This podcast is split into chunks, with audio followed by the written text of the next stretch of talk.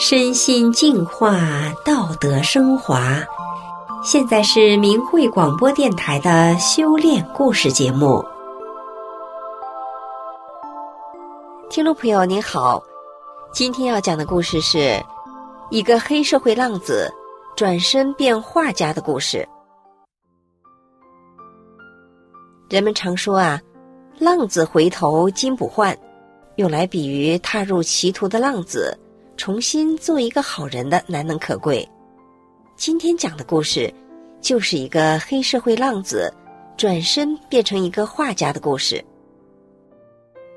这个浪子啊，小学四年级都没念完，整天是打架滋事，吃喝嫖赌抽五毒俱全。但是他不仅回头重新做人了，还成为了一名画家。他是如何做到的呢？让我们来听听他的故事。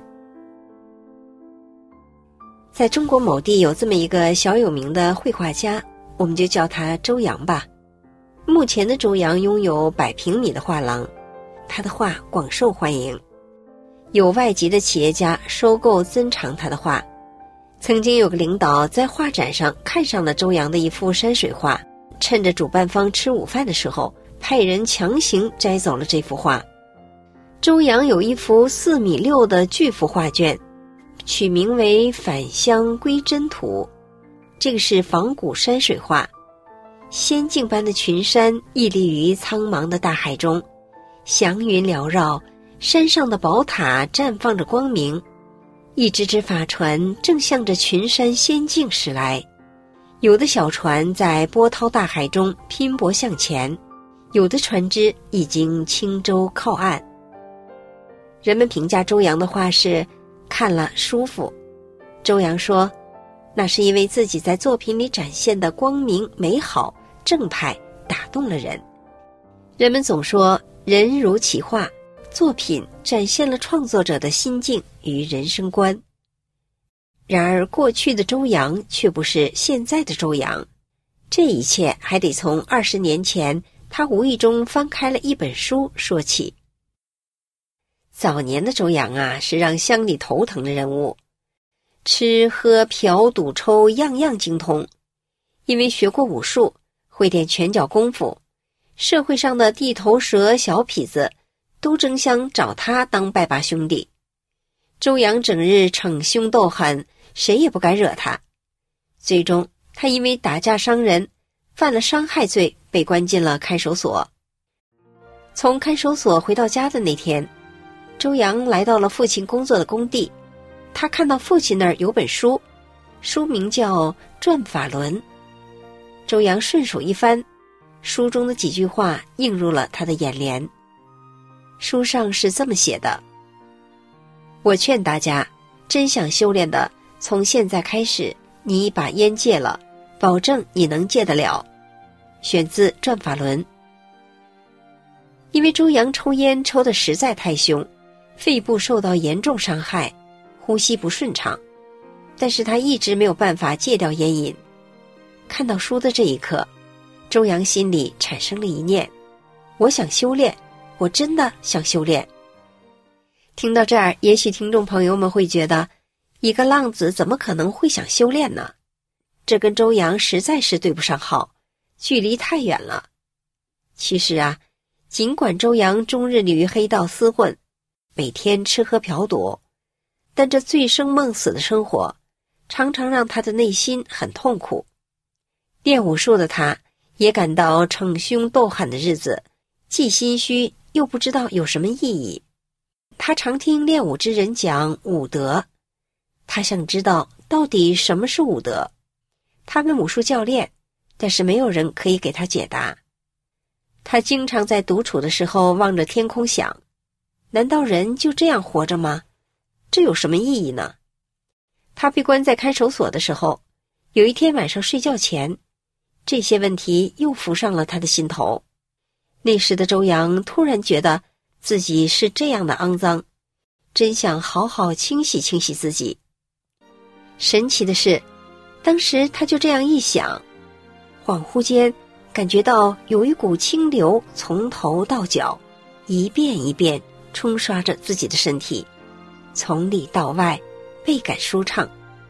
虽然不知道是怎么回事，但是那一瞬间，周阳的内心深处特别渴望能洗心革面，重新做个干干净净的好人。离开父亲的工地之后，周阳带着这份想修炼的信念，搭上了公交车回家了。周阳坐上车，正巧闻到别人抽烟的味儿。说也奇怪，这以往再熟悉不过的烟味儿。此时的周阳却感到难闻极了。从那以后，周阳就再也没有碰过烟。他就这么神奇的戒了多年想戒都戒不了的严重烟瘾。其实不仅有烟瘾，周阳还有严重的酒瘾，喝酒是一天一瓶，还曾经因为醉酒从摩托车上摔下来。那时候为了自己的健康和安全，周扬也想戒酒。他甚至尝试借由宗教的力量改变自己。为了这个，他进入过佛教、基督教，却还是戒不了酒瘾。但是在周扬修炼法轮大法之后，这一切都发生了变化。他按照师傅讲的真善忍的标准生活，不久以后，他顺利的戒掉了酒瘾。接下来，周扬又一一戒了以往难以摆脱的恶习。他不再吃喝嫖赌打架滋事了，他还想，大法弟子挣钱要堂堂正正的，歪门邪道不能沾了。于是他断绝了与黑道的关系。黑道朋友找他去集市上办事，收保护费，做高利贷生意，他一概拒绝了。以往横行乡里的他，放下了面子，到工地当建筑小工。一些乡里人简直不能理解，嘲讽他说：“放着大钱不挣，干这辛苦活。”但周扬依然不以为意，他想实实在在的用自己的双手劳动挣钱。后来，周扬当过司机，也做过生意，因为不懂经营，生意做赔了。那接下来可以做什么呢？周扬思考着，他想起自从修炼以后。忽然对书画、篆刻等中国传统文化与艺术产生了极大的兴趣。周扬心想，画画这个事儿投资少，买一杆毛笔，买几张纸就能干，挺好。这么一想，周扬就开始画画了。然而实际拿起画笔，周扬才知道，画画根本不是那么简单的事儿。不过他一点都没有退缩，他每天拿起画笔，不断的练习。他想起法轮大法创始人李洪志先生在《美术创作研究会讲法》一书中说道：“那么你们在艺术这个领域里也要做好人，在你的作品中要表现美好，表现正，表现纯，表现善，表现光明。”他还从书中得到了启迪，要在当今道德下滑的洪流中，起到一个正的作用，使人们从他的作品中。看到法轮大法的美好，让人们在他的身上看到光明，看到生命的希望。明白了自己绘画创作的方向之后，周扬画笔下的世界也发生了变化，色彩变得纯正。有一天，周扬的妻子对他说：“你的画好像真的在放光耶。”接下来，周扬为了提升绘画技法。从网上找到了一位国家级的美术教授，开始临摹他的作品，学习难度较高的美术技法。他每天辛勤的练习，一段时间以后，周扬心想，如果一年以后，这位美术教授能亲自给我指点一下，那就太好了。但是他知道，这太难了，因为一般人是很难接触到这位国家级的美术教授的。然而。不可思议的奇迹发生了，一天不多，一天不少，整整三百六十五天之后，周扬因缘际会的见到了这位美术教授。更让他惊喜的是，这个教授和周扬相当的投缘，特意把周扬叫到他的北京住所，整整教了周扬七天。周扬的绘画技法一下进步神速。从那以后。周扬仍然继续自学绘画，又经历了几次机缘，他的技法得到了飞快的提升。周扬的妻子看着丈夫这几年来的变化，惊讶不已。为了鼓励丈夫，她为丈夫开了一间二十四平米的小画廊，专门卖周扬的画。画廊开张之后，第一个月，周扬的一张画以七百元售出。第二年，周扬的画廊扩大到近百平米。随着他画画水平的提高，画廊的经营也越来越好。画笔下的山水祥云缭绕，青山绿水之间充满了生机和美好，很受欢迎。一张画由原来的几百元涨到了三四千元，再后来，一张三米以上的巨幅山水画卖到了几万元。这大大改善了周扬的经济状况。当今的周扬在当地是小有名气，一位加拿大籍的酒厂老板购买了周扬的一批画，挂在他加拿大的公司里。当地的书法协会也邀他入会。一次，协会策划的画展开幕的时候，周扬的画被挂在会议的最中心位置。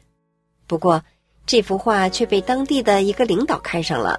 竟然派人强行摘走了这幅画，主办单位不敢得罪这位领导人，只好私下向周扬又买了一幅山水画作为交换，把那幅被领导强占的画换了回来。